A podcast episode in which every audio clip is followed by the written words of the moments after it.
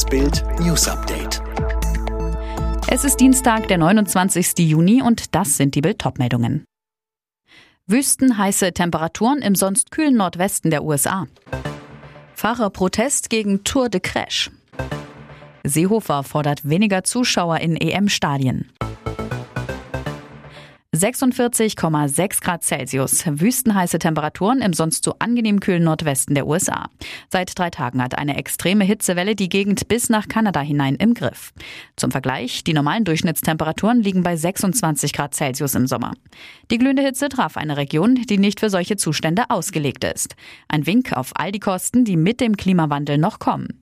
In Portland im US-Staat Oregon war der öffentliche Nahverkehr, besonders die Straßenbahn, unterbrochen, weil die Stromkabel weggeschmolzen waren. Auf den Straßen bilden sich Hitzeblasen, die aufplatzen. Arbeiter besprühen Zugbrücken mit Wasser, damit der Stahl der Schienen sich nicht in der Hitze verbiegt. Was 46 Grad Celsius mit dem menschlichen Körper machen, lesen Sie auf Bild.de. Sie lassen es sich nicht mehr gefallen. Die Profis bei der Tour de France haben zum Start der vierten Etappe von Redon nach Fougères gegen die gefährliche Streckenführung protestiert, die schon mehrere Verletzte forderte. Vom Start weg gab es keine Attacken, bummelte das Feld die ersten Meter. Nach einem halben Kilometer sorgte der deutsche Sprinter André Greipel dafür, dass das Feld ganz anhielt. Lange dauerte der Stillstand nicht, dann setzte es Julien Alaphilippe, der Träger des grünen Trikots, wieder in Gang. Attacken wurden auch weiterhin nicht geritten, das Peloton veranstaltete einen Bummelstreik.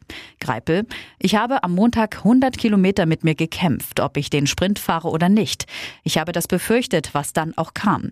Daher habe ich mich aus dem Sprint rausgehalten. Die UEFA und die britische Regierung sollten bei den verbleibenden Partien weniger Fans in die EM-Stadien lassen. Das fordert Bundesinnenminister Seehofer in der Augsburger Allgemeinen. Er begründet das mit der ansteckenderen Delta-Variante des Coronavirus, die in Großbritannien verbreitet ist.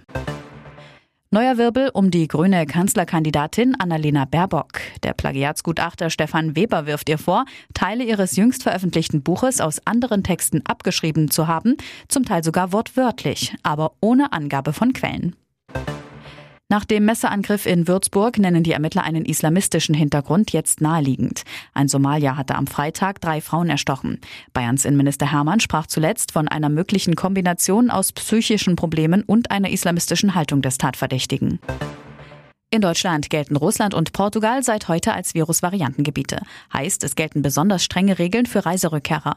Etwa eine zweiwöchige Quarantänepflicht, die auch nicht durch negative Corona-Tests verkürzt werden kann.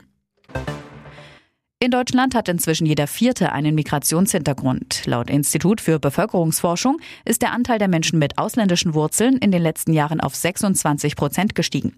Hauptgrund ist demnach die Zuwanderung von Arbeitskräften aus dem europäischen Ausland. Alle weiteren News und die neuesten Entwicklungen zu den Top-Themen gibt es jetzt und rund um die Uhr online auf Bild.de.